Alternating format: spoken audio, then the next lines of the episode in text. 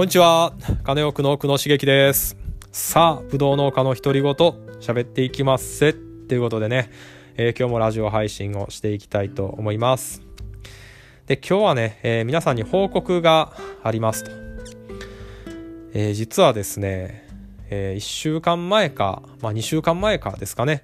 えそれぐらいに、えー、報告させてもらってた、えー、後継ぎ甲子園っていうね、ピッチイベントに出ますよっていう話で言うてたと思うんですよね。で、それの、えー、申し込みをしてたんですけれども、えー、この度ですね、なんと、あ一次選考に合格することができました。はい。で、これが、えー、みんなもしかしたら合格してるかもしれないですけれども、えー、応募してるのはね何名なんかな？でも100名ぐらいいてるんですよね。うん。まあひとまず、まあ、一次選考は突破できたっていうことですね。うん。で次に二次選考が1月22日期限でありますと。でその二次選考を通ると、まあ、ファイナリストが決定するっていうことなんですね。でまあおそらく、まあ、ファイナリストが何名になるのかよく分かってないですけど、まあ、少なくて、まあ、10名とかかなで多くて、まあ、20名ぐらいだと思うんですけど、まあ、大半はね、えー、ファイナルに行くまでに落ちることになると思うんで、まあ、何としてもね最後まで行きたいなと思ってますと。でまたこのファイナルステージの審査員の方がむちゃくちゃ豪華なんですよ。なんかもうビジネス界の超大物と言ってもね全然過言ではないような方がその審査員に来てくださるっていうことで、えー、スノーピークのね、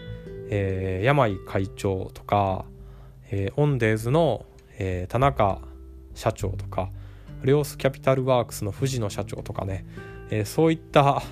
ものすごい面々が、えー、審査員としてね来てくださるっていうことで、えー、もう何としてもねこう最後まで残りたいなと思ってます。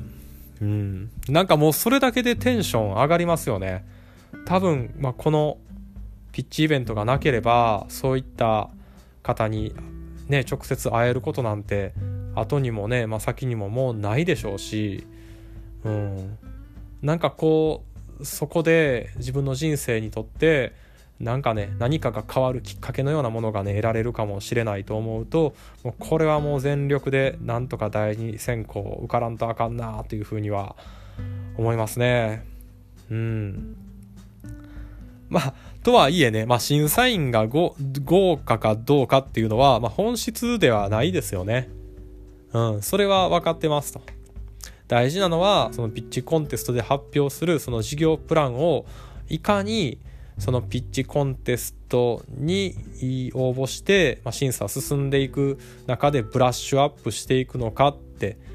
いうことと、えー、まあ軌道修正していくのかっていう、まあ、この2点やと思うんですよね。でまあそれぞれ話すとブラッシュアップしていくっていうのはやっぱりねこう自分でこんな事業やりたいなって思っていても実は自分でも自分のやりたいことっていうのが突き詰められてないっていうことって結構あるのかなと思っててピッチってあのー、YouTube のね、えー、TED とかの動画プレゼンの動画見てもらうと分かると思うんですけどあのー、あんな感じなんですよね。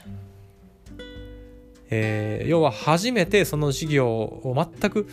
知らない全く初めてその話を聞く人に分かりやすく自分のやりたいことを魅力的に伝えないとダメなんですよね。でそれをしようと思うと今やろうとしてることのエッセンスだけをこうもう絞りに絞って一番コアとなるところを自分の中でちゃんと分かってないとダメなんですよね。ちゃんと自分のやりたいことを整理して、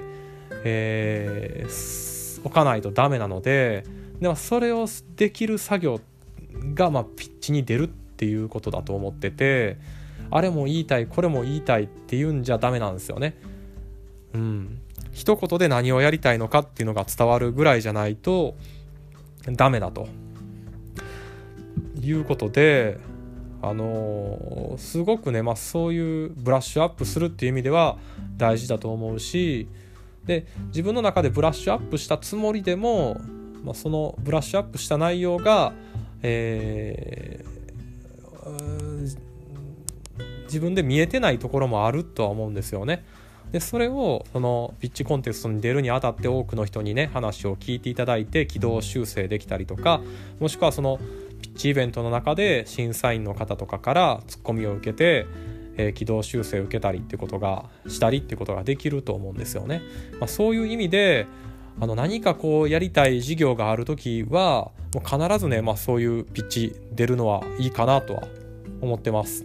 はい、なおかつもし賞が取れたらねこう万々歳ですよね。えー、自分のキャリアにも箔がつくしその事業をしていく中でああのコンテストでこんな賞を取ったあプランなんだっていうことがね、まあ、多くの人に伝わるようになるとそれはすごく有利かなと思ってて、まあ、そういう意味でも、えー、こうやってねピッチイベントに出るっていうことは、えー、いいことだとは思いますね。はいまあ、ということで、えー、次回は二次選考ね1月の22日そしてファイナルがもし残ることができれば2月の19日にあるということでね、えー、頑張っていきたいかなと思います。はい。で、えー、今日はね、え、これで、ぶどう農家の独り言のラジオ配信を終わりたいと思います。はい。えー、このラジオではですね、えー、農業経営に関することや、えー、ブドウの、うんちく栽培方法みたいなことをね、えー、普段は話しております、えー、そういったトピックに、もしご興味がある方はぜひともね、えー、いいねフォローよろしくお願いします。えー、それでは、えー、終わりたいと思います。えー、バイバーイ。